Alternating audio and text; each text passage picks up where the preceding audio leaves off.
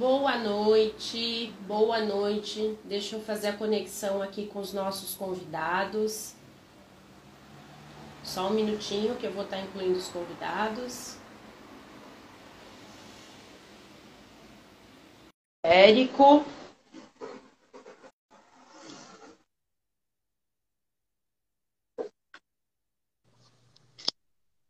Boa noite, doutor. Boa noite, Cris. É um prazer. Opa!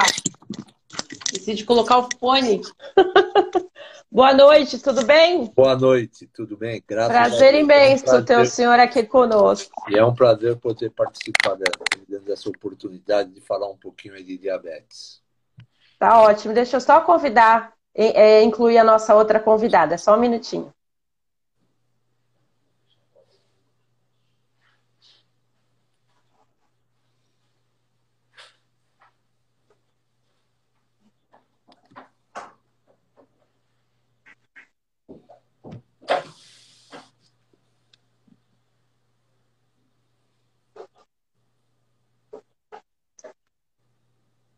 Só um minutinho. Pessoal, boa noite. Aí, Olá. ela tá entrando. Olá, Daphne. Tudo bem com Tudo você? Bem? Pessoal, Tudo. vamos começando, né? O pessoal vai entrando aí devagarzinho. Tô vendo que já tem gente aqui assistindo. Pessoal, boa noite. Muito boa noite para quem já entrou.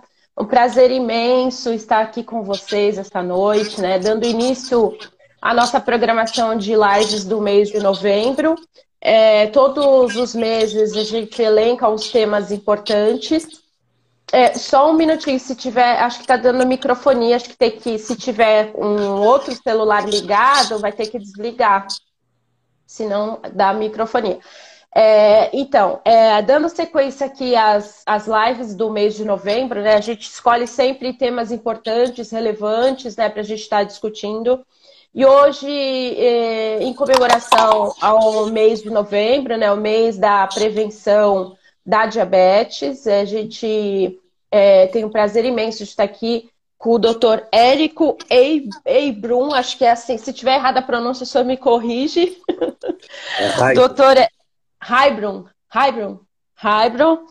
É, doutor Érico, ele é professor de, de endocrinologia e metabologia na Faculdade de Ciências Médicas de Santos. É presidente também do Departamento de Endocrinologia da APM e é vice-presidente da SBD Regional de São Paulo. É, estamos aqui também com a Daphne, né? A Daphne Leque, a Daphne, que é educadora, educadora física, personal trainer. Eu já fui aluna da Daphne há muito tempo, uma excelente profissional. É instrutora de Pilates é, e funcional. Ela, em 2011, também foi educadora da diabetes pela Sociedade Brasileira de Diabetes e Diabetes Juvenil. E é técnica de nutrição e dietética. E também é diabética, assim como eu também, doutor. Então, acho que é legal, vai ser muito interessante essa conversa, né? Porque aqui a gente está falando de dois tipos de diabetes: diabetes tipo 1, Daphne, diabetes tipo 2, eu. e aí temos um mestre aí que vai nos, nos ensinar muito essa noite. É um prazer imenso ter aqui o senhor com a gente. E é um prazer muito grande para mim, e quero só te agradecer a oportunidade de poder comentar um pouquinho sobre diabetes. Como você já comentou com muita propriedade, novembro é o mês internacional de prevenção e conscientização do diabetes. E, coincidentemente, neste ano de 2021, nós estamos fazendo 100 anos da descoberta da insulina.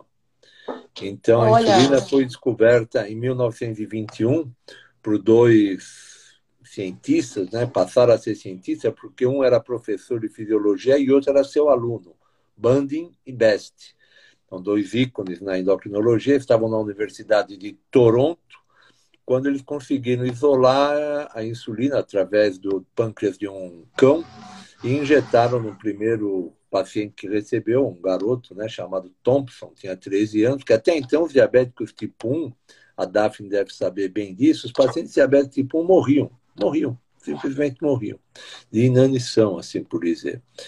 E, então, quer dizer, é um momento muito oportuno. Você me dando essa oportunidade de discutir um pouquinho de diabetes me deixa muito feliz. Eu é que agradeço muito essa oportunidade. É isso aí, Daphne.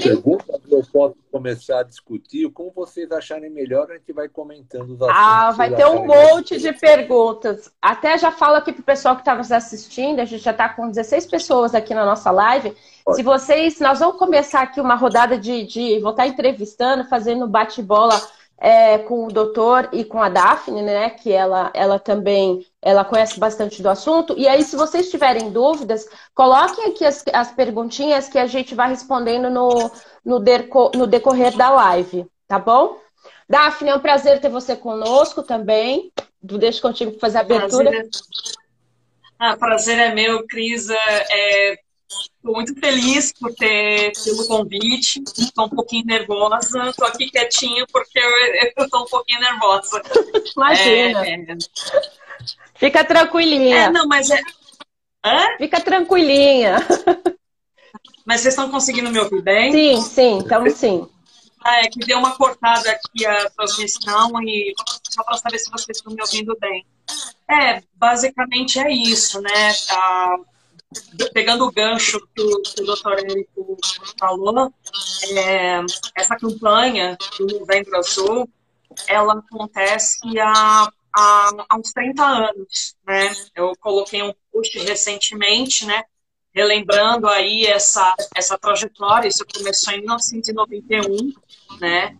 Foi uma iniciativa da Federação Internacional de Diabetes, né, junto com a Organização Mundial de Saúde, né, para celebrar também a descoberta da insulina, né, e é uma campanha que dura aí há uns 30 anos, é uma campanha de conscientização, tem muitas atividades, mesmo na pandemia, que acabou perdendo um pouquinho de força, dadas as circunstâncias, né, mas são atividades que, é, das mais diversas, e embora essas atividades elas sejam centralizadas no mês de novembro, porque é, no dia 14 de novembro é aniversário do, do, é, do, do né? agora eu não lembro se eu estou falando a, o nome do cientista certo, né? Ele faz aniversário dia 14 de novembro, né? Ele que ajudou a desenvolver aí o uso da insulina, né? Então é por isso que o mês de novembro foi escolhido como o mês de celebração aí sobre a conscientização e a educação em torno do diabetes. É. Maravilha. E rolam diversas atividades. A Cris também participou de uma, né, que a gente fez sim, um circuitão sim. azul ali na Praia de Santos. E a Sociedade Brasileira de Diabetes, junto com a Federação Internacional, cada ano eles escolhem um tema, né, um tema, é, eles delimitam um tema correlacionado ao diabetes, e aí eles falam bastante sobre esse tema a cada ano. A campanha que a Cris participou em 2015, o tema foi atividade física, né? E esse ano o tema é que o diabetes é uma doença que age de forma silenciosa, né?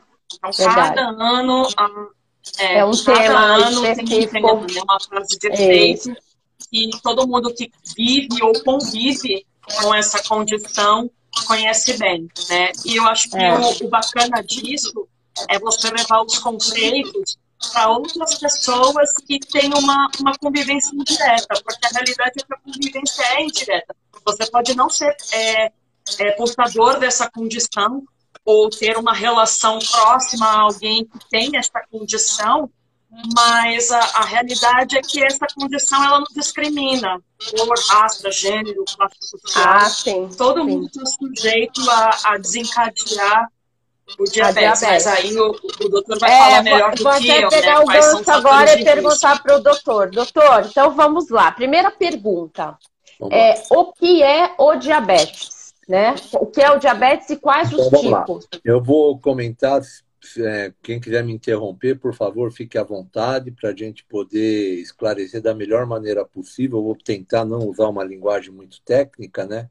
Para que todo Isso. mundo possa participar bem à vontade, sem nenhum tipo de, de problemas. A palavra tá diabetes, né? Vem do grego, quer dizer sifão aberto. O que, que é um sifão? Sifão todo mundo sabe, é aquele negócio que tem embaixo da pia, que só serve para a água passar e recolher, entre aspas, os resíduos. Diabetes quer dizer sifão aberto. Por que, que tem esse nome? Porque as pessoas bebiam muita água e urinavam muito. Então, o corpo acabava funcionando como se fosse um sifão.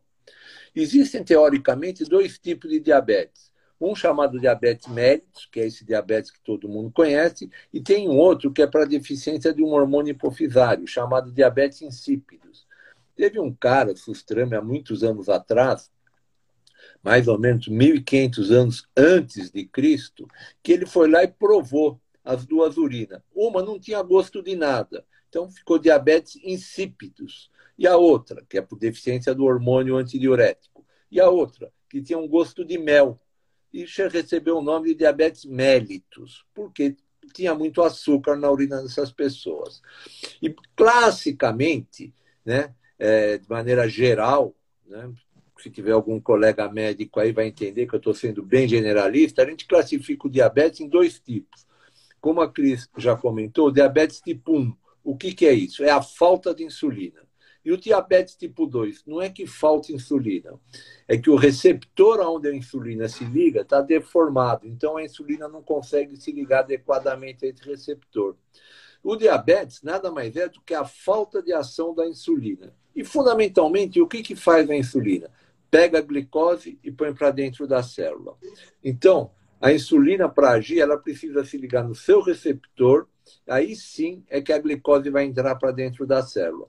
Eu posso, então, classicamente, ter dois tipos de diabetes. Um, que falta insulina. Então, não vai se ligar no seu receptor, não vai entrar para dentro da célula. E um outro tipo de diabetes, em que existe insulina, que é o diabetes tipo 2, que acomete mais as pessoas depois dos 30, 40 anos, em que a deformidade está no receptor. E o que mais faz deformar esse receptor? Na grande maioria das vezes, em 80% das vezes, é a obesidade. Então, a gente tem o diabetes tipo 1, que praticamente acomete as crianças, geralmente é abaixo dos 20, 30 anos, por deficiência de insulina. Esse pâncreas, por uma alteração imunológica, acaba deixando, perdendo a sua capacidade de secretar insulina. Então, os pacientes diabéticos tipo 1, que acomete mais as crianças de 20 a 30 anos, 100% das vezes precisam receber insulina. E hoje, hoje, no nosso meio, a insulina é injetável. Não existe outra forma de aplicação de insulina no Brasil. Está chegando agora uma insulina inalável, como as pessoas que têm bronquite usam. Está chegando no Brasil, já está sendo comercializada, mas ainda é muito cara. Então, 100% dos nossos pacientes têm que usar insulina injetável, diabético tipo 1. E o diabético tipo 2? O diabético tipo 2, na realidade, é por deformidade. Como eu já falei, a principal causa dessa deformidade no receptor é a obesidade. Esse paciente tem insulina. Então, para esses pacientes, existe uma série enorme de medicamentos que a gente pode usar para ajudar com que esses receptores melhorem a sua configuração ou fazer com que esses pacientes percam peso e com isso vai melhorar a configuração do receptor. Não sei se eu fui suficientemente. Não, super claro, super. Agora, doutor, eu fiquei com uma dúvida. É, essa diabetes tipo 2, que é o que, que seria o meu caso, né? A da DAF é, é tipo 1. É, quando que eu descobri a minha diabetes? Eu tive, eu, fui, eu fiquei grávida, né? E aí acho que deve até ter relação, eu queria que o senhor me explicasse. Na minha gravidez eu engordei 23 quilos. E eu tive diabetes gestacional.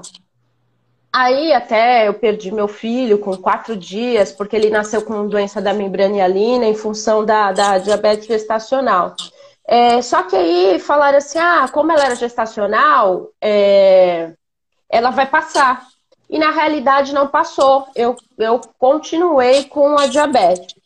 É, o senhor acha que a diabetes gestacional ela tem a ver com essa questão de eu ter engordado muito, ter tido. É, ou eu já tinha, de repente nem sabia? O que está ligado à diabetes gestacional? Então, Cris, exatamente o que você comentou vai de encontro à etiologia, à maneira como a coisa acontece. Vejam só. No diabetes tipo 2, que é 90% dos pacientes diabéticos são diabéticos tipo 2, somente 10% que são diabéticos tipo 1. Então, a grande maioria dos pacientes diabéticos são diabéticos tipo 2, diabetes que acontecem depois dos 30 a 40 anos. A uhum. principal etiologia, como eu já comentei, a principal causa é a obesidade, mas existem outros fatores em que faz com que o organismo necessite de mais insulina. Por exemplo, a gravidez. Quando a pessoa uhum. fica grávida, ela necessita de mais insulina. Se o pâncreas dela não está preparado para isso, ela pode desenvolver um diabetes. A gente não pode confundir o diabetes gestacional que é um diabetes que aparece naquela pessoa que não tinha diabetes, ela fica grávida, aparece o diabetes, e na maioria das vezes, depois da gravidez, esse diabetes desaparece. Não Sim, pode confundir da mulher que é diabética e fica grávida. Isso é outra coisa.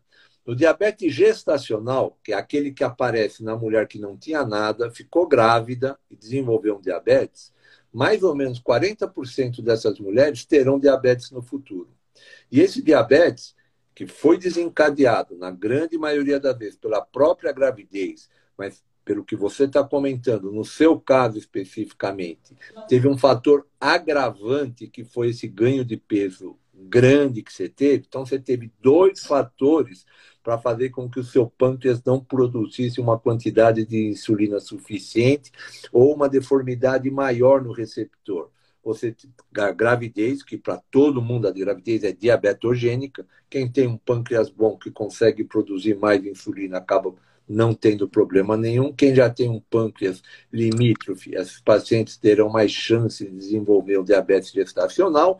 E você teve também a obesidade, que seria o segundo fator para levar a um quadro de diabetes.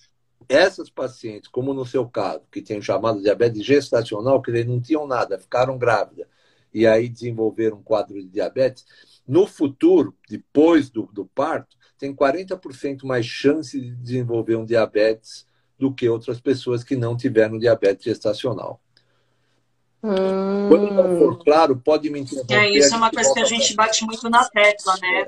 É, é uma condição que pode ser prevenida até certo ponto. Exatamente. É. É, deve ter sido o meu é, caso. eu devo estar tá nessa, nos 40% aí, eu devo estar tá nesse índice, né, doutor? Com certeza. Daf. É como ele falou, é 90% dos, dos portadores de diabetes é, têm o diabetes tipo 2 e é justamente é, o tipo de diabetes que você pode prevenir.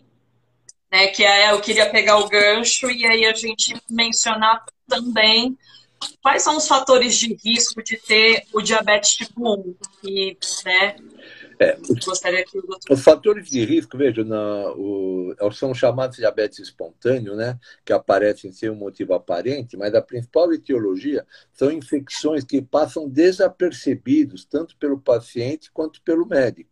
São infecções de alguns vírus conhecidos, Coxsackie, Rickettsia, passa desapercebido pelo paciente e pela mãe do paciente, que geralmente são crianças. A criança, ah, ela teve realmente resfriadozinho, ah, ela teve uma virose, teve alguma coisinha que foi o fator desencadeante. O fator genético, ele é muito mais presente no diabetes tipo 2. Ao contrário do que a grande maioria das ah. pessoas pensa, o diabetes tipo 2 é que se associa muito mais com a genética. O diabetes tipo 1 se associa a alterações autoimunes que não tem muito como a gente prevenir isso. Isso é determinado pelo código genético. Entendeu? Então, uma alteração no sistema autoimune da pessoa que faz com que a pessoa, com o passar do tempo, e geralmente rapidamente, porque são crianças, é, deixam de reconhecer o pâncreas como um, órgão próprio, criam anticorpos que acabam destruindo esses esse, esse pâncreas. Então, diabetes tipo 1, até hoje, né, que as coisas evoluem muito, eu falo sempre em relação a hoje, não existe que a gente possa fazer. Já está começando alguns trabalhos, tem alguma coisa aqui no Brasil também, quando a gente faz o diagnóstico de diabetes tipo 1, fazer com que essas, essas pessoas é, recebam um, vamos dizer assim, um choque, se é que eu posso chamar assim, um choque imunológico, para que o sistema imune delas não agrida o pâncreas. Mas isso ainda é meio experimental, ninguém faz isso de rotina como tratamento, tá certo? Não sei se eu respondi exatamente o que você Não, maravilha. Nós estamos com duas perguntas aqui. Uma é da Maria José, que ela está perguntando assim: um estresse traumático pode desencadear a diabetes? Sim, é um dos fatores que faz com que a gente necessite de mais insulina. Obesidade, estresse, é, o estresse traumático, não sei o que ela quer dizer com esse traumático, mas às vezes um choque emocional, a perda de um ente querido, entendeu? Às vezes o cara que está estabilizado perde o emprego. Então, um estresse emocional ou um estresse, cara que infarta, fica muito abalado e depois ele desenvolve um diabetes. Então, todas essas Eu situações acho. em que a gente necessita, vamos dizer, de mais glicemia, precisando de mais glicemia, de mais açúcar, eu necessito de mais insulina. Se o meu pâncreas não estiver preparado para isso, eu vou desenvolver um diabetes tipo 2. Eu necessito de mais insulina, como eu já falei, quando eu fico obeso, porque deforma o receptor. Né? Em outras situações também deforma. A gente fala genericamente, principalmente na obesidade, que é uma coisa muito frequente, ainda mais hoje em dia no nosso meio. Mas existem outros fatores o próprio estresse, doenças infecciosas graves, doenças sistêmicas, como já falei, o infarto, né? choque emocional, perda de entes queridos, tem diversos fatores que podem desencadear o diabetes. Aí o cara fala assim: ah, o meu diabetes é de fundo emocional. Todos nós temos, entre aspas, quando desencadeia o diabetes, de fundo emocional. Porque ninguém aceita passivamente que tem uma hiperglicemia que está fazendo um quadro de diabetes. Então, só essa situação já é uma situação de estresse.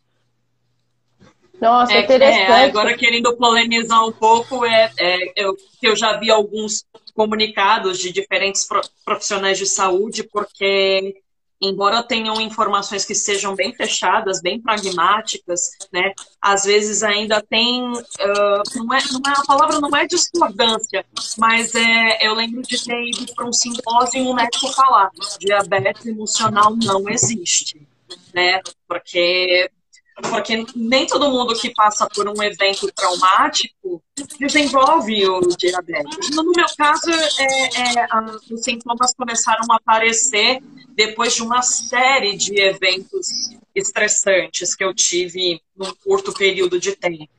E por um bom tempo eu, eu cheguei a acreditar que era emocional, né? Mas aí, conforme a gente vai aprendendo, vai pesquisando, vai conhecendo, vai sabendo a respeito, vai se aprofundando no tema, você vê que não é bem assim. Existem várias pessoas que passam por vários períodos estressantes de, de longo tempo e não desencobre. É só querendo polemizar um pouquinho. Não, é, é, a minha, a minha eu acho que é emocional, porque é. eu controlo. Então eu, eu sei quando eu estou muito estressada, ela sobe. E quando eu estou tranquilinha, ela desce. Então, assim, é, eu para mim, eu tenho certeza que a minha é muito mais no emocional, entendeu? É. é... Daphne, o que você colocou, que você leu e alguns colegas dizem, é. é. no fundo, no fundo, é verdade, porque a causa do diabetes, a fisiopatologia, não é o emocional, não é o estresse. É que o estresse que cria uma condição em que a pessoa pode vir a precisar de mais insulina. Se ela não tiver um pâncreas bom, e eu tive esse pâncreas bom capaz de produzir uma quantidade maior de insulina, entendeu? É, é, essa pessoa vai se tornar diabética. Na realidade, o que fez com que ela se tornasse diabética não foi o estresse, foi o fato dela necessitar de mais insulina. Uhum. Então, esse, entendeu? É um pouco conceitual. O diabetes uhum. emocional, o diabetes nervoso, teoricamente não existe, mas é que essas situações criam necessidade de maior necessidade de insulina, e se esse pâncreas não estiver preparado para aumentar a produção de insulina, a pessoa vai eventualmente desenvolver um diabetes. Ou, já entrando num outro assunto, ou desenvolver um pré-diabetes, quer dizer, esse pâncreas não é tão ruim, ele é um pouquinho ruim, ele não consegue produzir as necessidades totais de insulina, mas ele consegue produzir uma quantidade maior de insulina. Então, essa paciente não desenvolve o chamado diabetes franco. Essa situação é que a gente chama de pré-diabetes. Eu, particularmente, não gosto muito do termo de pré-diabetes, porque dá a entender que essa pessoa vai ser diabética no futuro de qualquer jeito. Não é verdade. O que mais faz com que essas pessoas que têm uma dificuldade na metabolização da, da glicemia, quer dizer, o pâncreas já não produz uma quantidade adequada de insulina, o que mais faz com que essas pessoas se tornem diabéticos é sempre a obesidade. E o que faz com que elas não se tornem diabéticas? Uma alimentação saudável, atividade física regular, não precisa ser nada extenuante uma coisa de uma maneira regular e constante, sob orientação de um profissional, sempre é melhor. Então, uma boa alimentação, atividade física, hábitos saudáveis, quer dizer, não fumar, né? Essa consumo de álcool moderado, não que seja proibido, mas deve ser bem moderado, né? E essas coisas que vão fazer com que essa pessoa que já tem uma, uma dificuldade na produção de, de, de insulina, que a gente classifica como pré-diabetes, vai fazer com que essa pessoa se torne ou não diabética. Tá? Então, o diabetes Doutor... emocional é sempre relacionado com a capacidade do indivíduo de produzir insulina. Por isso que alguns pacientes que é, têm o mesmo estresse, por exemplo, irmãos, não univitelíneos, lógico, bivitelíneos, se forem gêmeos ou irmãos de época diferente, por que, que os dois perderam os pais, por que, que só um desenvolveu diabetes? É, porque a carga genética deles é diferente. Entenderam? É, ah, até, um, um dos equipamentos que eu trabalhei, eu conheci gê, é, duas irmãs gêmeas, é, é, só assim, assunto aleatório, duas irmãs gêmeas, né? É, e uma tem diabetes tipo 1, né? E a outra irmã, ela teve diabetes tipo um ano depois. Um Olha. ano depois. As duas tiveram na adolescência. Então, assim, essa, essa jornada aí que eu tive, é, é, eu acabei conhecendo uns cases muito interessantes. E aqui, só dando continuidade na minha interrupção de novo, tem uma pergunta aqui de um amigaço meu, José Ricardo, é, que está assistindo a live, quero mandar um beijo para ele, beijo, Zé, lá. Ele está aqui perguntando para o doutor Érico, ele está perguntando o seguinte, quanto tipo 2 não consegue mais controlar o diabetes através de remédios e precisa entrar com insulina, há muita rejeição por parte dos pacientes sim. diabetes tipo 2. Sim, sim. É, depois de 6 a 8 anos do aparecimento do diabetes, o diabetes tipo 2 nós estamos falando, depois de 6 a 8 anos, se o paciente não tiver tomado nenhuma medida de controle dessa glicemia, esse paciente vai entrar com uma exaustão do, do pâncreas, ele vai precisar de insulina. Existem as barreiras para o uso da insulina, tanto por parte do paciente quanto por parte dos médicos. O médico clínico geral não está muito habituado a manusear a insulina, então ele vai postergando isso. Isso é uma coisa, infelizmente, muito frequente, chamada inércia terapêutica. Ah, o médico não está habituado a prescrever insulina, hoje em dia existe uma gama enorme de insulina, e ele fica meio receoso, fala, olha, procura o endócrino, o paciente não consegue marcar com o endocrinologista, retorna com ele, ele fica receoso de usar insulina, aumenta a carga de medicamentos que já não fazem mais efeito. Então, às vezes, a falta de conhecimento, a falta de habilidade é uma barreira para o médico e para o paciente. Para o paciente é muito frequente, porque, infelizmente, os pacientes pensam que a insulina, ah, não, não vou começar a insulina porque a insulina é o fim de linha. Ah, não, não estou tão ruim assim que eu preciso de insulina. Muito pelo contrário, é exatamente o oposto. Quanto é um recomeço, gente. Não é nem precoce o termo mais que a gente usa. Quanto mais oportunamente você usar a insulina, menos chance de complicar a vida desse paciente ele vai ter.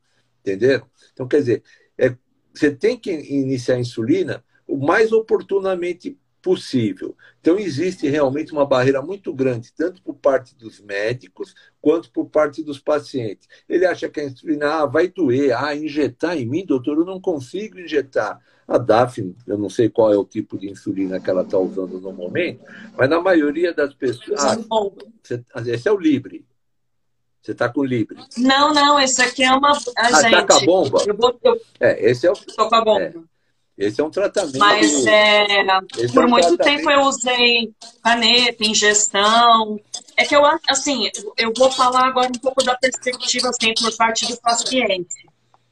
é, eu acho que é um estigma social, né? Porque é, é invasivo. Você tomar injeção é invasivo, né? Dói, machuca, né? Mas chega uma hora que você tem que fazer uma escolha, né? Eu vou, eu vou, eu vou meio que filosofar um pouco aqui, porque é assim, é, ninguém está é, blindado de, de não sentir dor. Todo mundo vai sentir dor, desconforto, incômodo físico, emocional, em algum momento da vida. Tá? Então, assim, é, é, isso eu falo para várias pacientes que eu conheço. Tomar injeção dói? Dói, não vou mentir, dói. Só que assim, você ficar com a glicemia alta também dói. Você ficar com letárgico por conta de uma descompensação também é desconfortável, também é desagradável, né? Você ter uh, uma hipoglicemia severa também é ruim, entendeu? Então, vai chegar um determinado momento que você tem que escolher que dor que você vai querer. O que, que, é melhor? Aquela dor de poucos segundos por curar um dedo, por tomar uma injeção, uma dor que dura dias porque você está tentando regular uma glicemia que está descompensada, que você poderia manter ela sob controle tomando aquela injeçãozinha, né? Então, eu acho que às vezes a resistência não é só a parte fisiológica da coisa, eu acho que é uma resistência cultural também, né? Sim. É, eu tive a oportunidade de conhecer uma psicóloga que ela mesma fala, fala ela fala principalmente para pais de jovens, de crianças, de adolescentes. Olha, toma cuidado, até naquelas brincadeiras que vocês fazem numa mesa de jantar, ou aquele, aquelas aquelas advertências que vocês fazem para a criança do tipo, ah, se você não se comportar, vou te levar para tomar injeção, sabe? Isso são tabus e estigmas que ficam fixados na nossa cabeça. Então a gente acaba associando os procedimentos com uma coisa negativa, né? Então é. Sim. É só um relato, gente. Super... não é o fim da linha, não, é o é, recomeço. É super importante esse seu relato, porque faz todo sentido, né? A vida inteira de, de, criança, você, você escuta isso dos pais. Olha, vai tomar injeção. Então, assim, você já cria um medo, e quando isso é a tua solução, a tua salvação, é, você fica entre conflito, né? Não, como que uma dor é o que vai me salvar, né? Mas, mas eu acho que faz total sentido. É, Daphne é verdade, é doloroso. Mas as coisas evoluíram muito. Eu tenho 40 anos de formado. Quando eu me formei, a gente prescrevia insulina com seringa comum, com agulhas calibrosas. Né? Nossa. É, eu tomei essa versão jurássica aí. Muito dolorosa. versão jurássica. Hoje, hoje, a aplicação de insulina, eu não posso falar para você que é indolor. Não é verdade, ela é dolorosa. Mas é muito menos, quase, quase imperceptíveis com essas novas canetas e essas novas agulhas. Lógico que tudo tem um custo. Tudo tem um custo nesse mundo, infelizmente. Você está fazendo um tratamento que menos de 1% dos diabéticos tipo 1 fazem, que é o uso de bomba. Para quem está nos escutando, só para ter uma ideia, por que, que a gente não usa mais bomba? Se é o melhor tratamento é indolor, porque você põe uma vez e fica ali, pelo menos, dependendo da orientação do seu médico, de três a sete dias com uma, uma, uma coisa testada indolor. Primeiro, o único motivo que a gente não usa, o único e principal motivo é preço. O preço de hoje em dia de uma bomba está em torno de 7, dependendo da bomba, que hoje tem bombas que são verdadeiros mini computadores e super pequenininhas, está em torno de 7 a 18 mil reais. A grande maioria Sim. das pessoas que usam bomba no Brasil é o governo que fornece. E o governo. É, o meu caso. Não, a grande maioria. Eu, não tenho esse número é. exato, mas eu já fui diretor do Guilherme Álvaro. Eu posso dizer que esse número é acima de 95% dos pacientes que usam bomba, é o governo que está fornecendo. E nós somos um país pobre, não tem como o governo fornecer Então, o que as pessoas fazem? Não estou defendendo, não, não tenho, não tenho filiação partidária nenhuma. É, o que, que as pessoas fazem com muita propriedade, muitas vezes eu mesmo recomendo? Tem que entrar na justiça e a justiça determina que seja comprado. A grande maioria das pessoas fazem isso. Mas, infelizmente, isso é para uma população muito pequena por causa do custo. Segundo, é necessário, para se usar a bomba, é necessário que o paciente tenha um conhecimento mínimo da doença e que é necessário que tenha um conhecimento mínimo de informática, porque é um computadorzinho que fica ligado em você. Então tem que ter um conhecimento mínimo. Você pode calcular a dose de insulina na refeição, se essa insulina vai ser injetada mais lentamente ou mais rapidamente. Habitualmente, essa insulina é injetada em torno de uma unidade por hora. Então, você veja que é uma coisa muito precisa. Às vezes, você precisa injetar 0,8 unidades em uma hora. Quer dizer, é uma quantidade muito pequenininha. Então, precisa realmente desses aparelhos que fazem isso. Falar que hoje em dia a, a, injeção de insulina é dolorosa é discutível. Isso mudou muito, viu, Daphne? É, há anos atrás, Sim. vou dizer, há mais ou menos 10 anos atrás, a gente sempre teve esse conceito. É verdade, de aplicar insulina, injetar todo dia. No entanto, com o advento dessas mesmas canetas, não é a mesma substância, mas a mesma caneta que a gente usa para insulina, a gente usa para alguns tratamentos de obesidade. Nenhum paciente que quer emagrecer deixa de usar por causa da dor.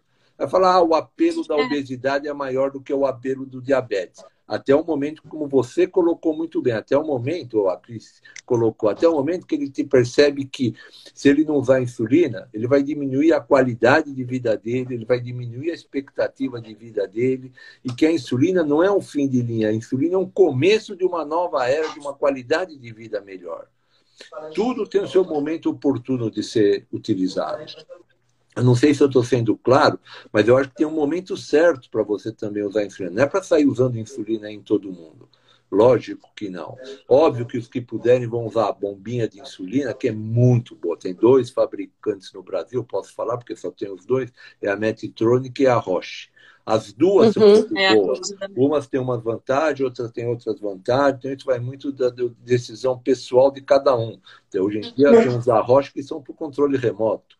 Porque às vezes você precisa pegar a bomba para você reacertar. E quando você tem um controle remoto, não tem problema. Principalmente mulher que usa pendurado no sutiã, ou usa pendurado. Vai numa. Sim. É, tá aí. Então você sabe o que eu estou falando. Vai Sim. numa festa, precisa acertar. Ah, eu vou comer agora um docinho, eu quero que a minha urina seja é, é, é, liberada mais lentamente. Aí tem que tirar, levar no banheiro, levantar o vestido de saia. É uma complicação. Tudo tem vantagem e desvantagem, mas é o melhor tratamento. E com essas É, o paciente ele tem que ver o que é prioridade para ele, né? O que, que se adequa melhor para o estilo de vida dele. Com as agulhinhas, só para quem está nos assistindo, as agulhas, para vocês terem uma ideia, o tamanho da agulha é de 4 milímetros. Não sei se vocês têm ideia do que é 4 milímetros. É bem fininha, né? E é mais fina que um fio de cabelo. Óbvio que alguma sensação Sim, é. quando você ingere, aplica, você vai ter, mas é muito pequeno quando comparado com é bem pouco. É. E como eu já comentei, já tem no Brasil, tem as insulinas inaláveis. Mas existe uma barreira cultural que você colocou muito bem, que o paciente não quer, ah, não, doutor, qualquer coisa menos insulina. O senhor não vai me dar insulina, né? Já tem ameaça. E antigamente, né, também os médicos têm sua culpa, porque como falavam para as crianças, se não se comportar, vai tomar injeção, Muitos colegas mais antigos eu já vi falando para pacientes, porque eu já tenho alguns anos de estrada, que o cara fala assim: ó, oh, se não melhorar, eu vou começar a insulina, hein? Como se fosse uma. É, então, olha aí. É, a pessoa não faz por mal, mas é um estigma que precisa é, ser mudado. Você já acha que está no fim da vida, né? Se tiver que tomar insulina, está na morte já, está beira da morte. Então, precisa ser a coisa muito bem acertada, conversada, para que não se crie essas barreiras. Já são tantas as barreiras naturais. As crenças limitantes, né? Essa é a verdadeira crença limitante. É. Doutor, uma dúvida que eu tenho aqui é quando que a gente. Qual é o, o a referência, o índice? Eu acho que tá com. tá com eco, Daf. Eu acho que é o teu. É, eu vou colocar o fone, pode eu ser? acho que é melhor. melhor? Tá. É, qual que é a referência para a gente saber quando que a gente, qual é o índice normal, qual que é o, o intolerância é, à glicose e, qual, e quando que é o índice que é constatado realmente a diabetes? Vamos lá. Então, índices laboratoriais eu vou falar, tá certo? Nós temos certo. três maneiras de medir a glicemia: a glicemia de jejum, a glicemia duas horas após a refeição, que é chamada glicemia pós-prandial, né, pós-refeição, e a hemoglobina glicada, que é a média do açúcar dos últimos 60 a 90 dias. Tá claro? Certo. Quem é normal? Quem é considerado normal? Quem tem glicemia de jejum menor ou igual a 100. Até 100 é normal. Quem tem glicemia de jejum acima de 125, quer dizer, tem que ser 126 teoricamente, é considerado uhum. diabético. E quem está entre 100 e 125 é considerado intolerante à glicose. Entendi. Tá claro? Tá claro. Intolerante à glicose, que alguns autores chamam de pré-diabetes. Entendi. Tem uma pergunta aqui que está falando assim. Deixa eu ver se é uma pergunta. Peraí, acho que é um comentário. ah, desculpa, utiliza... doutor. É, eu falei da glicemia de jejum. Quando você utiliza a glicemia pós-prandial, qual que é o normal? Até 140. Quem é diabetes? Quem tem hum. acima de 200 no pós. A prandial é após o almoço, às e... duas horas após. Tá. E quem, e quem é que é o chamado intolerante à glicose ou pré-diabético? Quem tem glicemia pós-prandial entre 140 e 200. E em termos de hemoglobina glicada, normal, até 5,7.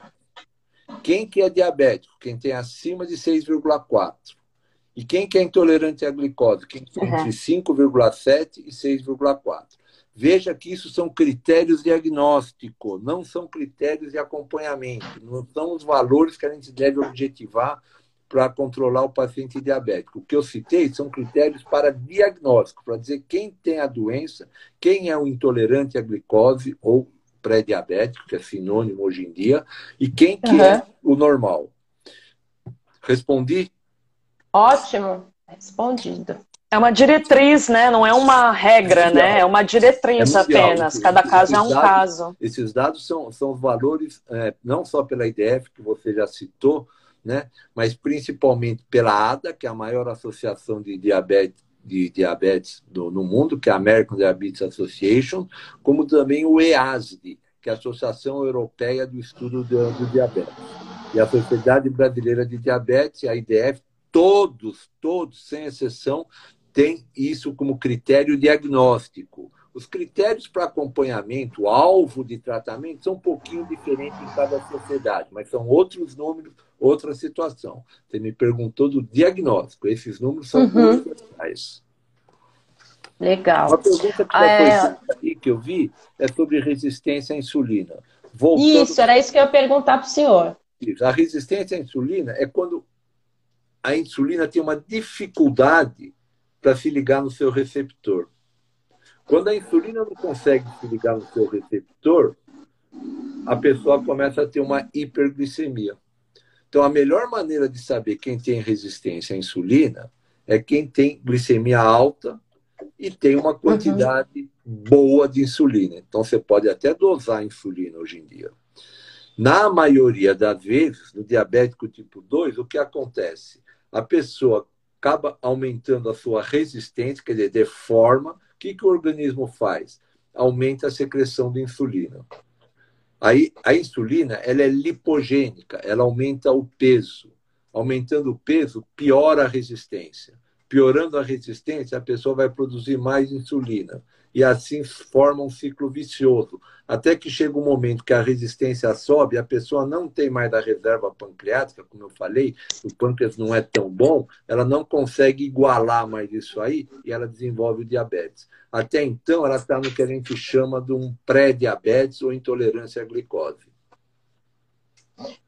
Por isso que ela tem que mudar outros aspectos da vida dela, né? Porque senão, quanto mais remédio a pessoa tomar, é, quanto mais remédio a pessoa tomar, mais remédio ela vai precisar tomar, é vai se adequando. Dieta e atividade física são os grandes chaves para o sucesso do tratamento ou para o sucesso da prevenção. Dieta e atividade física 100% das vezes.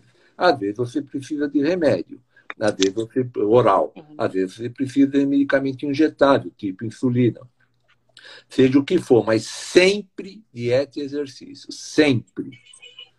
Doutor, é, uma outra pergunta que eu tenho aqui.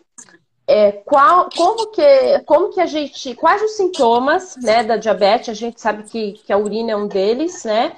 E, e qual a consequência do diabetes? O que pode acontecer a uma pessoa que tem diabetes? Ó, a Tafne está tomando a aguinha dela. A gente costuma dizer que o diabetes tem quatro sinais cardeais. São os quatro P. Quais são os quatro P? Poliúria, a pessoa urina muito. Polidípsia, a pessoa bebe muita água. Polifagia, a pessoa come muito. E perda de uhum. Esses quatro sinais fecham o diagnóstico clínico do diabetes. A pessoa que chega bebendo muita água, urinando muito, comendo muito e perdendo peso, ela está indiscutivelmente com diabetes. Pode fazer. Sim. Tendo os quatro sinais cardeais, são sinais clínicos da doença. Vocês é, já conheceram alguém que vai num quilo e come um quilo de comida? Então, e depois bebe dois. dois eu comi um quilo. Então, bebe dois de água, fala, doutor, eu não consigo dormir, que eu levanto toda noite para fazer xixi, mas eu levanto à noite porque eu bebo água, lógico, senão estourar a bexiga, né? E é o corpo pessoa, tentando regular, né? E por que, que a pessoa emagrece comendo muito? Por que, que perde peso? O quarto P que eu falei. Porque a principal fonte de energia é a glicose. Ora, se a glicose não entra para dentro da célula para fornecer energia, o organismo vai ter que lançar a mão de outra substância para a energia da célula. Qual é a segunda fonte de energia? Gorduras. Aí a pessoa começa a consumir gordura, fica toda contente, pô, finalmente eu estou emagrecendo. Mal sabe ela Não, gente. às custas de uma glicemia alta. Então, emagrecer às custas de uma glicemia alta não é vantajoso. É danoso para o organismo, porque o consumo de gordura pela célula cria outras substâncias que lesam o organismo. Você me perguntou quais são as consequências do diabetes. Inúmeras, porque hoje em dia a gente sabe que o diabetes é uma doença vascular e todo lugar tem vaso, todo lugar. A glicemia muito alta lesa o endotélio dos vasos, lesa o interior do vaso. E que vasos que sofrem mais? Os vasos que são pequenininhos. E aonde que o vaso é muito pequenininho? Na retina. Então leva a retinopatia diabética. É a principal causa de cegueira não traumática, não, não fora de acidente. Então, é a principal causa de cegueira. Nos rins, é a segunda causa de levar um paciente à hemodiálise. Os vasos do rim é muito pequenininho, então lesa o endotélio do vaso lá. É a nefropatia diabética. A principal causa é a pressão alta, que leva o paciente a fazer diálise. A segunda causa é diabetes. E aonde mais? Nos nervos, principalmente nos nervinhos da perna. Nos nervinhos da perna tem um vasinho que chama vaso nervorum, que fica danificado quando a glicemia é muito alta. Então a pessoa começa a ter queimação, formigamento, sensações parestésicas, perde um pouco da sensibilidade, acaba se machucando e acaba levando a amputações e tudo mais. A Thais, ela está perguntando assim, doutor, por que a diabetes é considerada um risco para agravamento da Covid? É, exatamente o porquê a gente não sabe. Mas tem algumas situações que agravam o paciente que está infectado com Covid. Parece, parece que mais importante do que o próprio diabetes é a obesidade. A obesidade extrema é um fator de risco enorme para o diabetes, para perdão, para a evolução ruim do COVID. O diabetes, a hipertensão são outras coisas também que fazem com que a evolução é, seja pior nesses pacientes. O motivo exato de que o diabetes leva a essa esse pior prognóstico exatamente não se sabe. O que a gente sabe é que no diabetes existe em alguns pacientes uma alteração no sistema imune. Então, o sistema imune que já está comprometido fica muito prejudicado quando o paciente tem diabetes. Ele não responde muito bem a alguns processos infecciosos.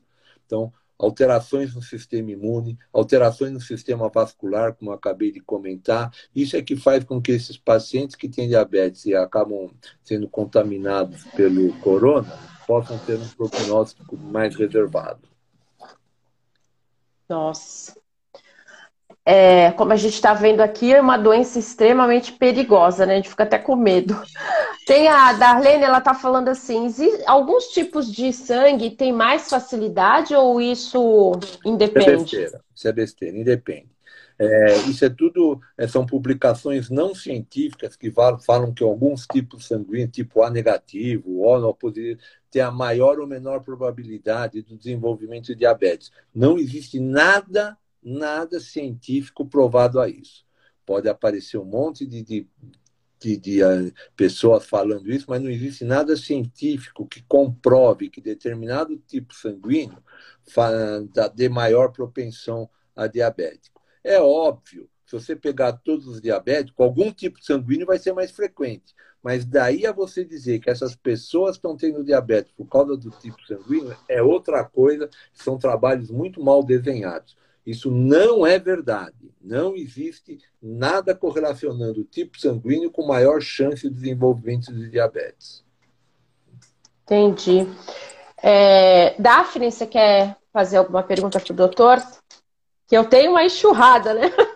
Vocês estão fazendo uma prova, é. uma sabatina aqui. Olha, olha, do... não, não é, porque às vezes vem, é, às vezes vem uma pergunta na, na minha cabeça, mas é. no que o, o, o doutor está explicando, ele já acaba é, respondendo, é. entendeu? Então, tá super legal, mas é, é eu gosto de polêmica, tá? Toda vez que eu vou, vou participar de alguma coisa e tal, eu gosto de polêmica, eu gosto de tabu, eu gosto de treta, né? E... Boa, porrada, e, bomba, né? porrada, porrada. E, e em torno do, do diabetes, né, tem vários tabuzinhos, né? E um tabu aqui que eu gostaria de levantar é às vezes eu fico meio perplexada porque em pleno do ano de 2021, né, a gente está na era da informação, né, é, que traz muito benefício para a gente, né, a um clique você consegue é, respostas para tudo quanto é tipo de pergunta, mas é, é bem como o doutor falou, dependendo da fonte, qualquer um vai lá e escreve qualquer coisa e coloca ali à disposição e algumas pessoas tomam isso como verdade. E falando sobre diabetes, um assunto que, que tem bastante polêmica é, é terapias alternativas, chás miraculosos, água de quiabo, folha, é, beterraba. Isso, tem várias lendas. Isso, exatamente. Eu, eu queria muito que você desmistificasse isso daí pra, pra gente. Tá.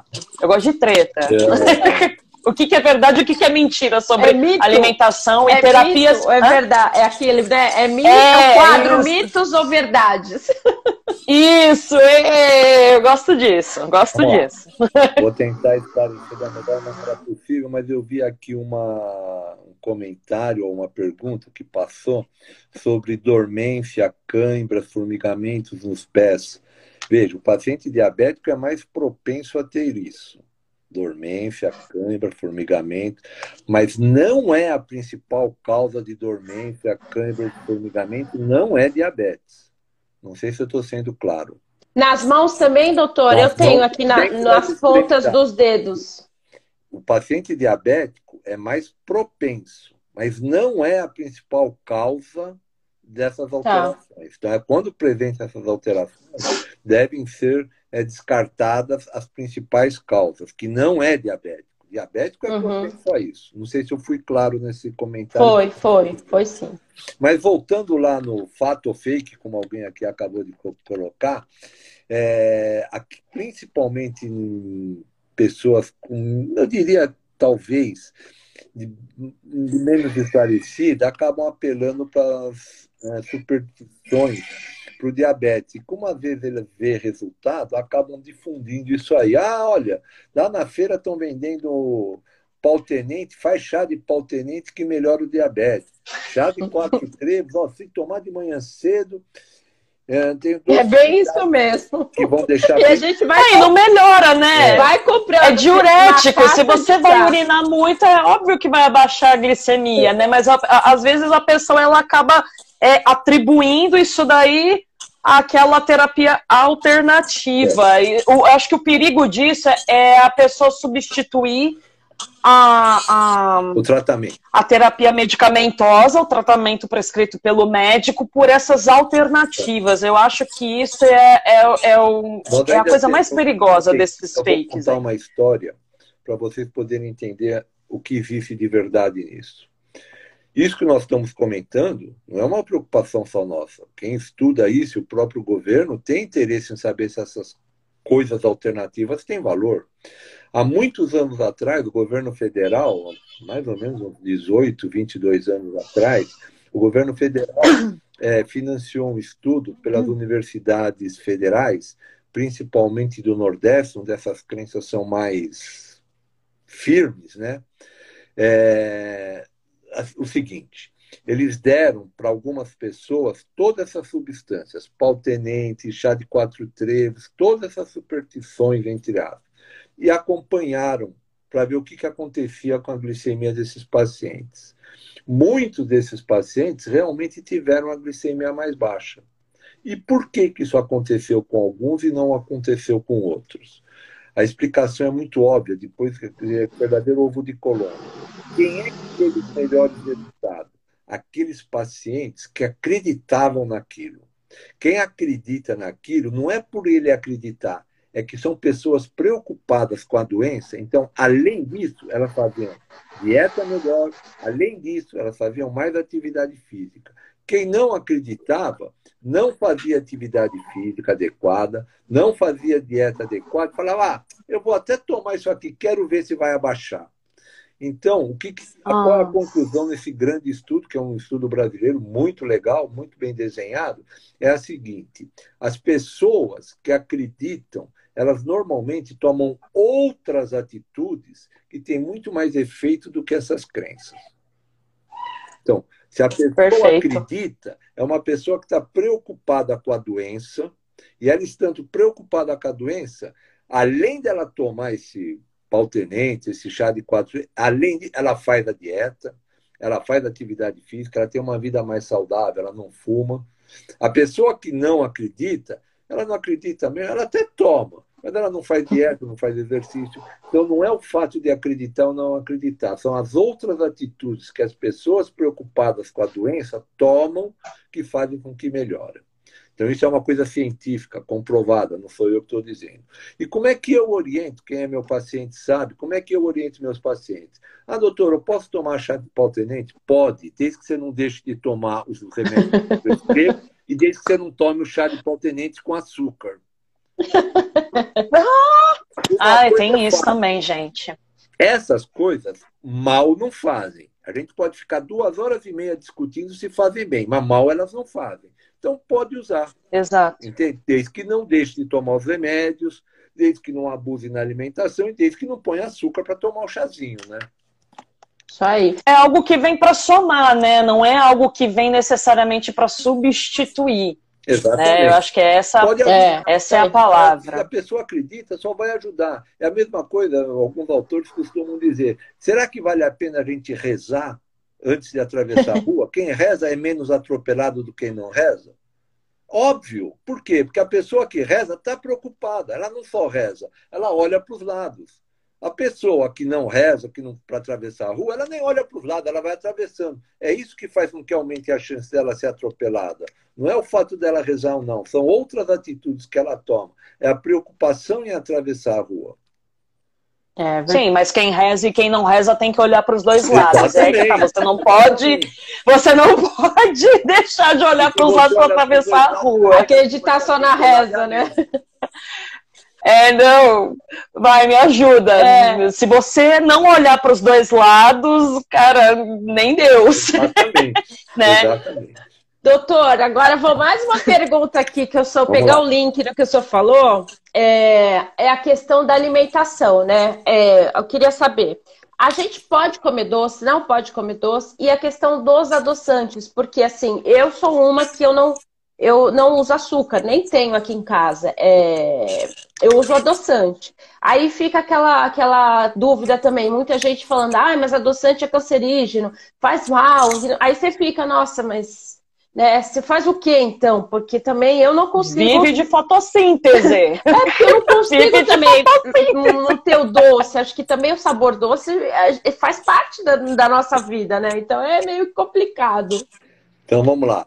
É... A única em relação à dieta. Hoje em dia, a única coisa que realmente é proibida para o paciente diabético é o consumo de carboidratos de cadeia curta, que é o açúcar refinado, ou coisas que contêm açúcar refinado, doce, bala, chocolate, sorvete, refrigerante. Os carboidratos de cadeia longa, que é o amido, pão, arroz, batata, macarrão, podem ser consumidos sem abusar.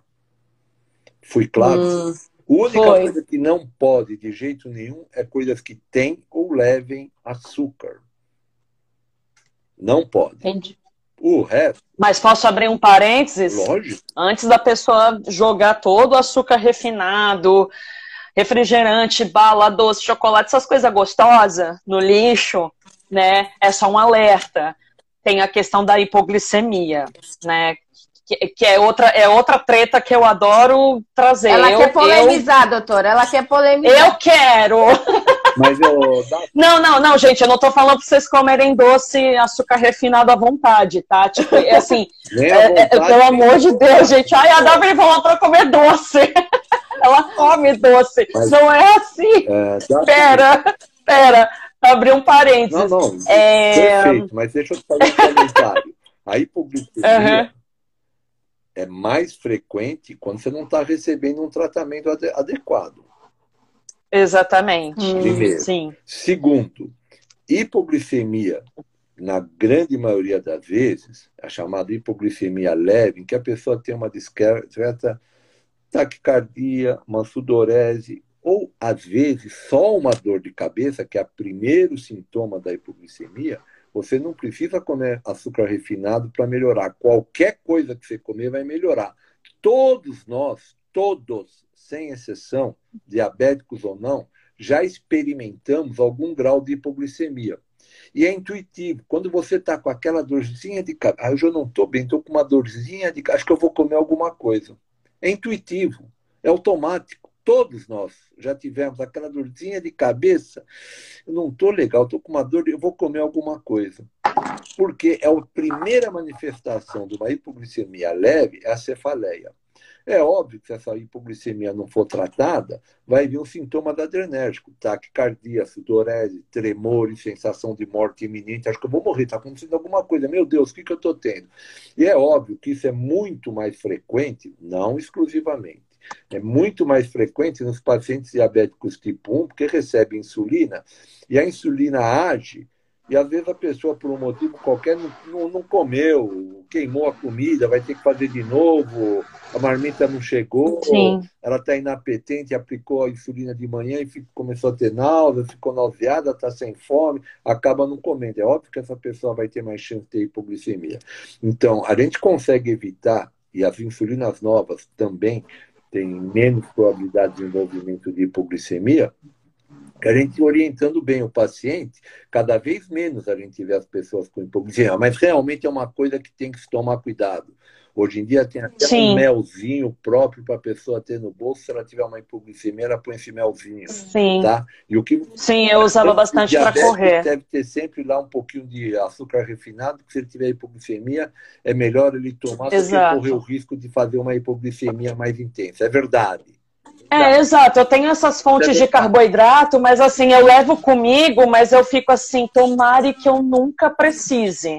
E às vezes o negócio passeia na minha bolsa, fica aqui em casa e vence, eu jogo fora, e às vezes eu fico até aliviada de jogar essas fontes fora. Eu falei, cara, que bom que não teve um incidente.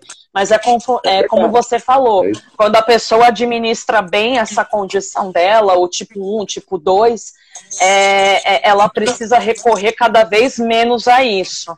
Mas é sempre bom ter por perto que é bem como você falou. E isso já aconteceu comigo. É, a, nossa, eu principalmente na época que eu, que eu usava é, a terapia de insulina com caneta e injeção, né? Ah, eu tomava lá uma quantidade X de insulina, caramba, aconteceu um, um negócio que eu preciso resolver e tal, acabei jogando a refeição lá para frente. Isso. E quando você faz o uso de insulina de forma artificial, por assim dizer, uh, o teu corpo, ela não quer saber, ela vai agir, ela tem aquela, aquela vida útil no seu organismo. É e se você não comer, aí você vai precisar recorrer. É só essa polêmica, não, gente. Não, não é tipo, é polêmica, tenha, mas espera. Mas... É esclarecedor o que você está Mas reza para nunca precisar. Não, não, não é polêmica, isso é esclarecedor, porque veja, quando a gente faz uma hipoglicemia, um paciente não diabético, a primeira coisa que o organismo nosso faz é suprimir a liberação de insulina. Paciente diabético que está fazendo insulina, ele já injetou. Como é que o organismo vai suprimir essa liberação? Já está circulando. Então ele perde a principal resposta da hipoglicemia do nosso organismo, que é a supressão da liberação de insulina. É exatamente o que você falou, como você colocou e muito bem, é verdade, a, a injeção de insulina ainda é artificial. Nós não temos nenhuma bombinha de insulina ou nenhum mecanismo que vai infundindo insulina conforme a glicemia. Nós não temos ainda isso. A hora que tivermos, talvez a gente vai ter quase zero de hipoglicemia. Nós temos insulinas que são, entre aspas, autorreguláveis, que não fazem abaixar muito a, a glicemia, que evitam a hipoglicemia. Mas voltando e respondendo o que a Cris havia perguntado sobre os adoçantes artificiais, do ponto de vista técnico-científico, não há diferença entre eles. Não há diferença. Nenhum deles é, é carcinogênico, nenhum deles nenhum deles leva ao câncer. A quantidade foi no passado, muitos anos atrás, que com sacarina e ciclamato e sacarina, que alguns pacientes desenvolveram alguns tipos de neoplasia, mas para você conseguir, não foram nem seres humanos, não eram nem pacientes, perdão, alguns eram ratos, né? Isso, exatamente, eram ratos. Eram ratos. A quantidade que eles davam é astronômica. Como outro dia um colega numa apresentação falou, é como se um ser humano tomasse uma piscina de adoçante. Nossa. Tem uma quantidade assim astronômica para ser carcinogênico. Então não uhum. existe isso. Quanto ao fato de ter preferência, é, é de cada um. Eu vi que alguém colocou aqui por que, que os adoçantes artificiais são, na maioria das vezes, mais doces. Né? Eu não sei se vocês sabem o que, que faz com que a gente tenha o paladar doce e salgado. São papilas como se fosse umas crateras que a gente tem na língua.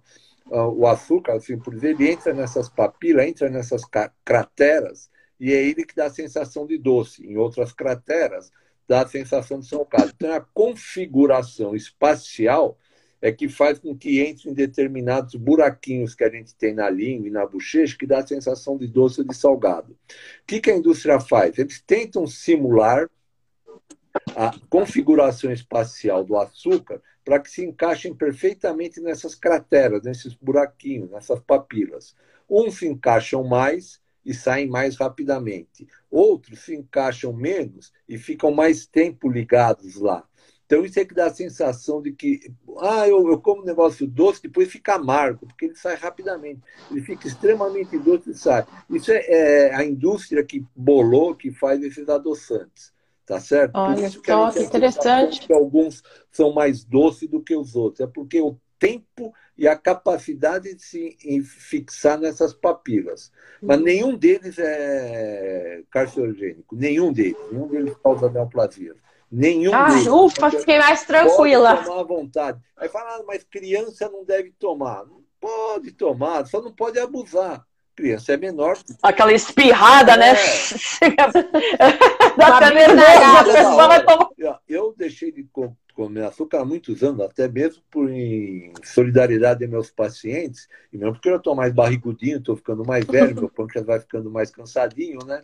Então eu não uso açúcar, mas eu uso adoçante. Qual que você usa? Eu uso o que minha esposa compra, o que eu tenho no bar, o que eu tenho no restaurante, eu não faço muita questão. Porque eu, eu noto diferença entre eles, noto, mas sempre uhum. perguntar qual que eu prefiro, ah, tudo é mais, para mim é mais ou menos igual. Eu sei que a gente prefere aspartame, outros preferem a sucralose, outros preferem a É, eu prefiro a sucralose, eu não gosto daquele stevia, eu acho Então, mas aí também tem alguns produtos que, por exemplo, a, a frutose, que vem da, das frutas, que é o frutac, o nome comercial, ele aguenta altas temperaturas. Então, você pode pôr no forno para fazer bolo. Com alguém falou, ah, mas precisa comer alguma coisa, é tão gostoso comer um negócio doce, quer fazer um bolo? Faz com frutac.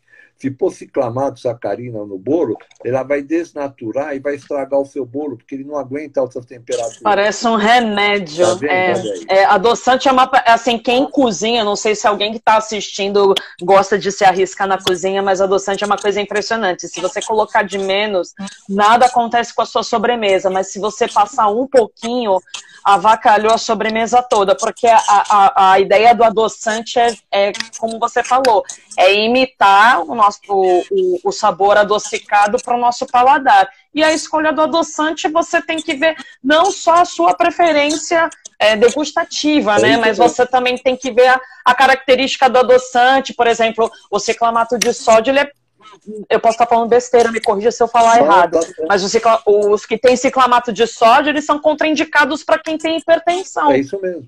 Alguém Entendeu? Então você tem que ver tudo isso. Alguém aqui colocou duas coisas muito importantes. Alguém falou assim: ah, mas o meu, o meu paladar é sempre sem nada, né? É, não uso nem açúcar, nem adoçante e tal. Está corretíssimo, porque veja, esse negócio de usar açúcar é cultural. Uhum. Cultura. Também. Né? Se vocês pegarem crianças, não sei quem. Na infância, né? Isso vem da é, infância, né? Quem nunca comeu chocolate não sente falta. Quem já comeu vai sentir falta. É cultural. É então, mesmo. se a gente pudesse educar e reeducar a nossos adolescentes, eventualmente os adultos também, de não usar açúcar, sempre vai ser vantajoso. Não existe vantagem em usar açúcar.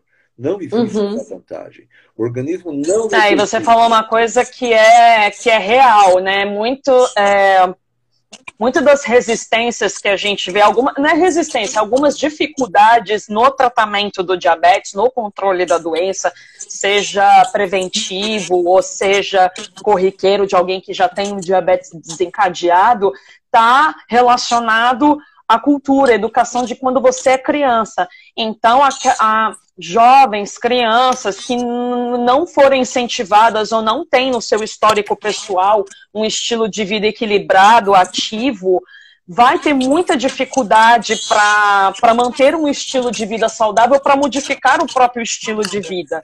Porque essa condição requer isso. Ela não requer nada de cabeludo, né? Ao mesmo tempo que é, é, é uma condição que coloca vários, vários é, várias adversidades, se você for olhar de um modo geral, não é nada de. não é um bicho de sete cabeças. Exatamente. né? Mas as pessoas têm dificuldade por causa é disso. É hábito, né? É né? hábito também. É que nem pôr é. sal na comida, é hábito, é hábito. Alguém aí colocou. Por é que, que, nem... os médicos indicam mais a estévia? Porque ela é a menos calórica. É óbvio que a diferença é muito pequena entre um e outro, como nós acabamos de comentar, ninguém vai usar quantidade astronômica de adoçante.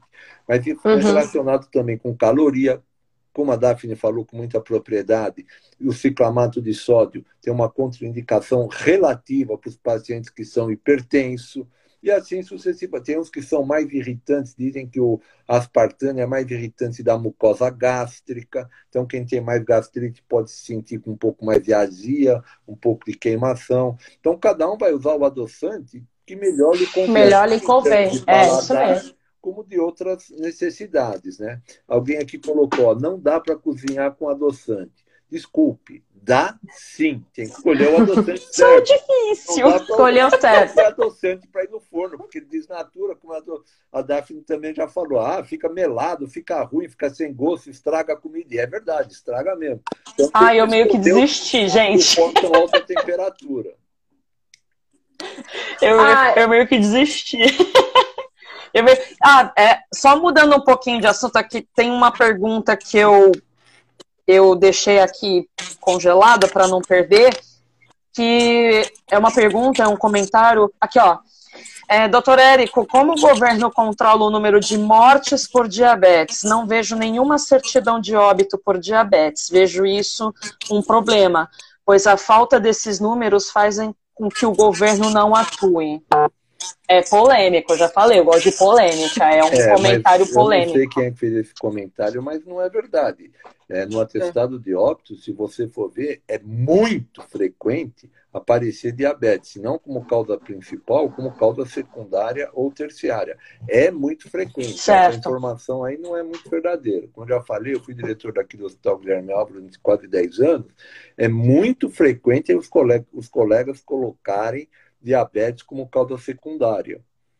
E se você for hoje. É, porque de fato. A, a, prevalência de diabetes no nosso meio, em termos mundiais, né, no Brasil falta um pouco de estatística, é muito grande. Né? É, é em torno, né, nas melhores estatísticas, os dados oficiais que nós temos são de 25 anos atrás, entendeu? Então não vale muito. Mas os Nossa, trabalhos mais recentes, é, falava em 7,8. Esse é o número oficial em termos oficiais.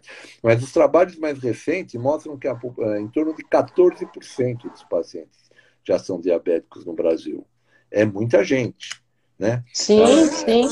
É muito. E, é, e, e, tem uma, uma correlação, porque se teve aumento da obesidade, consequentemente a diabetes também, né?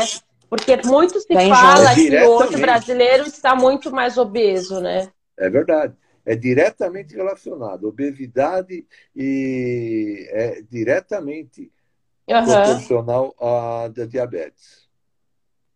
É, não é necessariamente a diabetes que vai te matar, mas um diabetes mal controlado, né? Você é uma roleta russa, gente. Né? Às vezes você pode. Para o aparecimento de Exato. doenças. 57% dos pacientes diabéticos morrem de doença cardiovascular.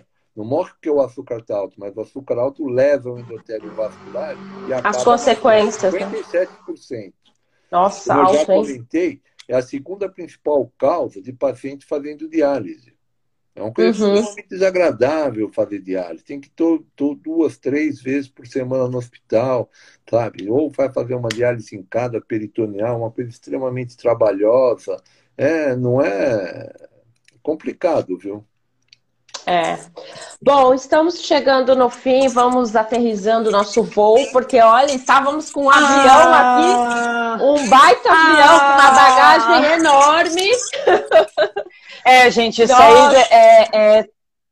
Ai, antes de você encerrar a live, eu separei aqui uma, uma preciosidade que eu achei aqui no meio Ma das mais uma polêmica. Não, não é polêmica, é fofo, eu juro. Ah, então tá bom, vamos lá. Ó, eu não de exercício e diabetes. A Daphne está aí, agora vamos explorar ela. Né? Exercícios de diabetes, atividade física e diabetes é fundamental. Então vai, pergunta. Eu, eu, eu posso falar assim do nada, chegar com, na voadora, ou, ou, ou não sei, a Cris está acompanhando. Tem alguma pergunta? Qual a melhor atividade para o paciente diabético? Qual a melhor atividade física? Aeróbica, anaeróbica, qual delas? Tá. A melhor atividade é aquela que o paciente vai fazer, tá? É, alguns profissionais, eles falam, ah, esse exercício vai surtir tal efeito, esse exercício. E, de fato, a intensidade, a característica da modalidade do exercício em questão vai surtir efeitos muito peculiares na glicemia, tanto de um paciente que tem diabetes como de um paciente que não tem diabetes. Então, o que, que a pessoa precisa verificar? É, já que é tão importante fazer atividade física para o melhor controle glicêmico, então o paciente ele tem que ver a atividade com a qual ele se identifica mais, a que ele gosta mais de fazer, aquela que ele vai Ter se prazer. comprometer a fazer e vai, vai ter prazer, vai pegar firme. Então, quais são as características daquela atividade em particular na glicemia e fazer a adequação medicamentosa para que ele possa realizar aquela atividade com segurança. Então, isso varia muito de uma pessoa para outra. Então, a princípio, a ideia, o maior desafio hoje para diferentes profissionais de saúde, para médico, nutricionista, é, profissional de educação física, é adesão. Isso eu acho que é o maior desafio entendeu? Porque, assim, alternativas a gente tem de montão, mas a pessoa ela precisa ver o que que cabe na vida dela, o que que, o que, que ela tem mais propensão de fazer e permanecer. E aí, outra característica que você tem que ver quando você está lidando com um paciente com diabetes que quer praticar alguma atividade física é se ele já não tem é, essas doenças decorrentes de uma diabetes mal controladas já desencadeadas, porque também você precisa adequar o exercício físico para a condição do paciente. Então, se você está prescrevendo um exercício para um paciente que, além do diabetes, ele tenha, por exemplo, uma retinopatia, e ele gosta de fazer, por exemplo, uma atividade muito intensa, era lá. Você tem que abrir alguns parênteses para que ele tenha prazer em fazer uma atividade física, mas aquilo não ofereça risco para ele. Porque se você fizer o exercício sem a devida orientação, ao invés dele ajudar, ele pode acabar até piorando. Então, são esses cuidados que o paciente precisa levar em consideração. É por isso que é importante que ele tenha um relacionamento super transparente com o médico dele, com o profissional que vai supervisionar ele. Então, é, é, é, eu não vou aqui dizer, não, é musculação, não é aeróbico, não, é força é aquele que você fizer. Não sei se eu fui clara, né? É, mas é, aquele, é aquela atividade que você vai fazer. E o mais importante, assim, que alguns professores hoje, tipo, ainda bem, já cobram da, das pessoas que têm diabetes, é você saber a que pé está a sua glicemia. Isso é super importante, né? Ah, exercício abaixa a glicemia? Ó, vou também falar aqui um case super aleatório que aconteceu quando eu estava, inclusive na academia que a, que a, Cris, a Cris treinava comigo. Apareceu uma menina e ela falou: Ah, eu tenho diabetes, tal. ela viu que eu usava bomba e tal. Ah, legal, você tem diabetes também tal. Ah, vou fazer, vai baixar a glicemia. E ela apareceu para fazer uma aula de funcional. É uma aula em grupo. Não, então a aula já é pré-determinada para aquela turma. E a aula, e a aula da... da Daphne é, é treinamento de exército, doutor. Só um parênteses aqui. Vai, pode seguir. Então, é, a aula daquele dia era tipo, era um treinamento de exército, incorporou a general. Então, assim, a programação para aquele dia era de uma aula intensa. E a garota chegou, eu já reconheci alguns sinais, com um quadro hiperglicêmico. Ela falou: Ah, vou fazer aula e tal. Aí eu olhei para a cara dela eu falei: Você pode furar o seu dedinho?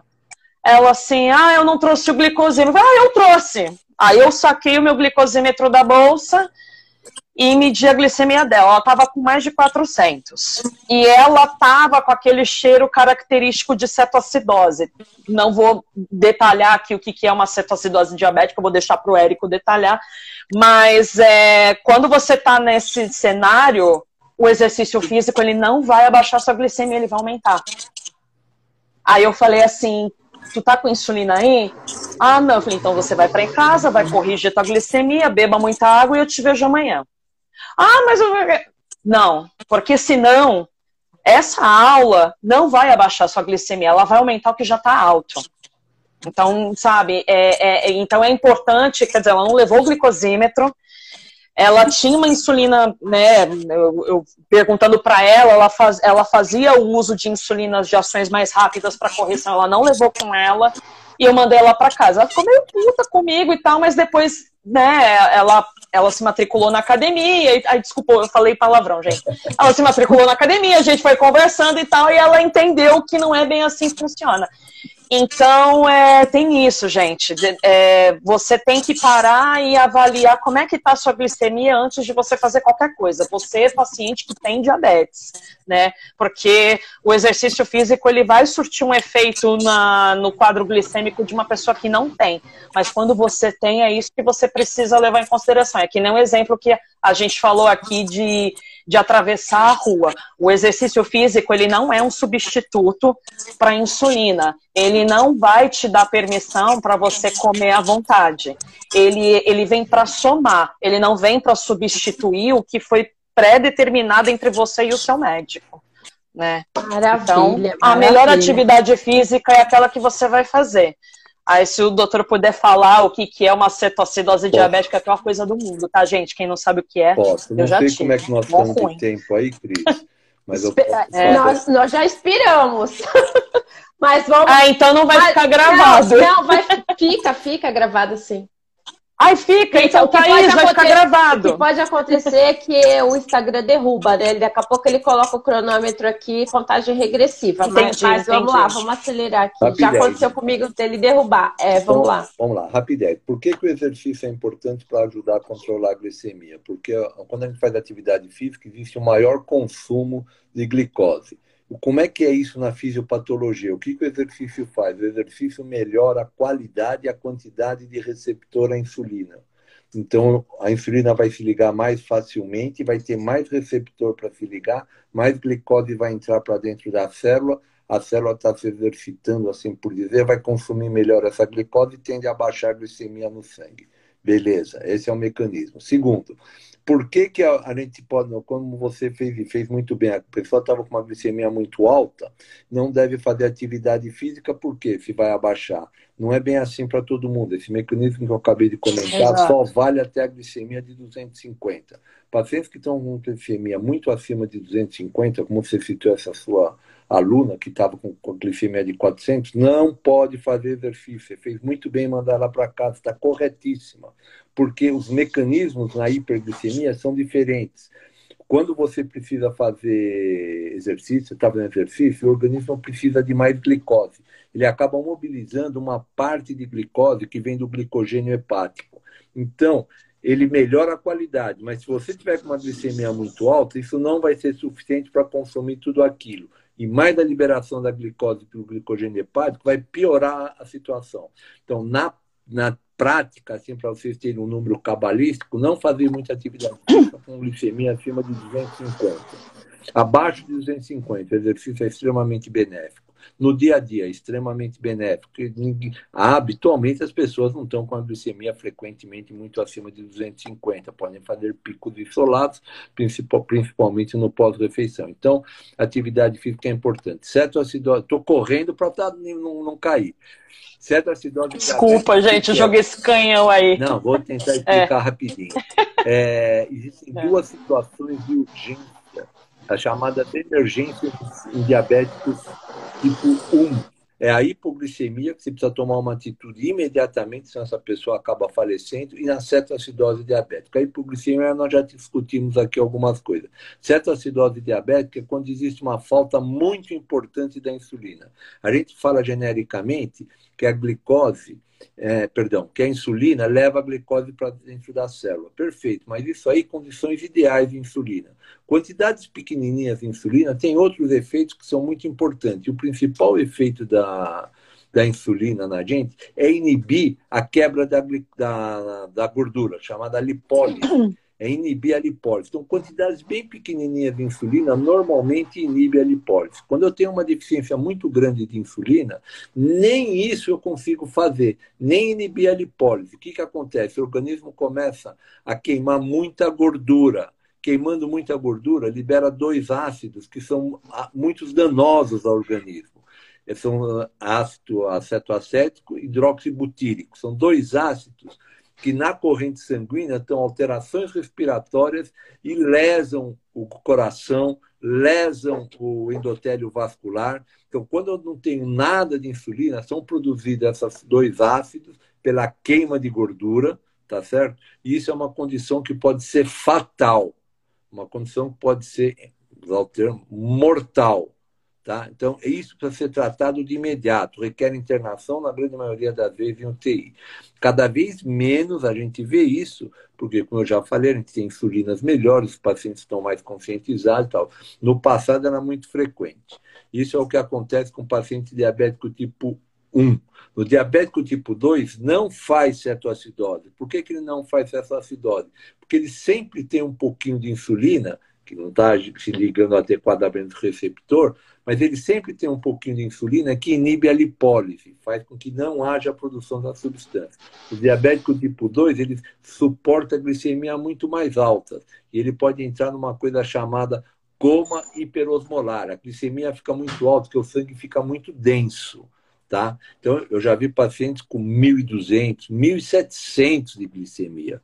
E, Meu Deus, Meu a pessoa Deus. sobreviveu. Ventriado, uma vez eu recebi um paciente que estava voltando do exterior, fui direto no consultório, que ele falou que tinha feito no aeroporto, ele tinha lá o décimo dele, tinha dado mil. Eu falei, ah, deve estar errado. Ele repetiu, deu 1080. Falou, tá errado. Aí ele foi voando lá no consultório, estava com 1.200 de glicemia, mas relativamente bem, porque os sintomas não dependem tanto da glicemia, Sim. depende da rapidez de instalação e do estado de hidratação, tá? É isso, Nossa. não sei se eu respondi o que eu... Eu tô chocada. É, eu também terminou a live chocada com esse número, que eu nem, nunca imaginei que pudesse é. chegar polêmica. Doutor, olha, eu tô encantada, porque realmente o senhor é um professor, assim, a didática, né, com que a gente entendeu um tema tão complexo, eu acho que, é, para mim, eu vou ser bem sincera, né, vou em vários médicos e tal, mas é, é claro que no consultório você não fica é lá, né, pedindo pro, pro doutor dar uma aula sobre o que é diabetes, e assim, é, eu, foi muito gratificante porque a gente teve uma aula aqui, né, uma aula super esclarecedora. Quem, quem indicou o senhor para mim foi a Paula Covas, até mandou um super beijo para a Paula, né? A Paula amiga. falou: você vai nele sem medo, porque o doutor é, é excelente, realmente. Paula, olha que dicão, hein? É, a Paula é suspeita porque ela é muito querida. Não, nada, tem ah. muitos colegas muito capazes aqui em Santos. Legal. E Daf, super obrigada por, por você também estar tá aqui com a gente. Um prazer. Ah, eu que agradeço, adorei. Um papo, um papo leve, né, doutor? Sem formalidades. Eu falei pro doutor, doutor, nós vamos fazer algo sem formalidades, porque né, falar a linguagem que todo mundo entenda, né? Que a minha preocupação sempre aqui no Mulheres é isso, trazer temas polêmicos, temas importantes, mas numa linguagem que todos entendam. Senão a gente continua patinando é aí, né? É verdade. É você tá de parabéns. Você conduziu super bem a participação da Daphne, fundamental, né? Polêmica, né, doutor? A Daphne polêmica. Polêmica. Tem que, ter, tem que ter alguém para espetar, né? Ah, eu, eu, devia ter feito uma lista de polêmicas aqui, mas eu, eu espero que a, a gente tenha outras, outras oportunidades. oportunidades. Com certeza, pode deixar. É, Deu muito certo essa dupla aí. Deu muito prazer. certo essa dupla. Doutor, muito obrigada, viu? Obrigadão. E ó, vou falar uma coisa pro senhor. O senhor é o primeiro homem na nossa live aqui do Grupo Mulheres do Brasil. Que honra! E aí, Uhul! E aí eu deixo, deixo aqui uma, uma, uma informação, não é porque somos né, feministas que somos contra os homens. A maior Lógico. prova é que nós temos um professor é, nos ensinando, tá bom? É um grande prazer e uma honra participar aí com vocês, né? Eu acho que esse negócio de, hoje em dia, né, tem muita coisa que envolve e tal. É, eu acho que a gente, para defender os nossos direitos, nós não precisamos tirar o direito de ninguém. Né? Exatamente. Eu acho que é, ter um grupo de mulheres não quer dizer que é um grupo contra homens. Tem nada a ver uma coisa com a outra, né? Eu tenho a cabeça, hum. acho que relativamente boa para essas coisas. Eu acho que todo mundo tem seu espaço, todo mundo pode trabalhar junto, todo mundo pode aprender junto e todos têm o seu valor, indiscutivelmente. E é um prazer participar, gostei muito de participar com vocês. Se me convidarem, eu volto outras vezes. Opa, já está convidado. Pessoal que está nos assistindo. Ah, eu quero, também, eu quero vir de novo. Pode vir eu também. Eu prometo que eu vou estar tá menos. Teremos outros menos temas. Teremos outros temas, com certeza. E pessoal que nos está tá nos assistindo, muito obrigada aí pelo, pela participação, por terem mantido a live aí, né, com questionamentos super importantes. Eu acho que foi muito bacana, agregou aqui todo esse conteúdo, né? É, a live vai ficar gravada aqui na página, então se vocês é, quiserem indicar para tá. alguém, eu acho super importante porque a gente conseguiu fazer né, os 360 graus aí do, do diabetes, né? É, e é uma aula, né, gente? É uma aula de esclarecendo várias dúvidas que a gente tem que às vezes a gente não consegue tirar, né? Então o doutor veio aí nos ensinar. Um prazer. Obrigada. Um abraço. Gente, boa noite. Muito valeu. Gratidão, doutor. Eu aqui agradeço. Tchau, tchau. Adorei. Adorei. Tchau, tchau. Tchau, Daf. Tchau. Tchau. Mua. Como é que. Encerrar aqui. Tá travado o meu. Ah, que bom, porque eu também não sei mexer. É, travou. Não, o meu tá travado. Será que Mamicando do tchau aqui, a pessoa não sabe desligar. Não, mas o meu é porque eu tenho que encerrar, só que é, ele tá. travou. E... Eu, eu preciso encerrar.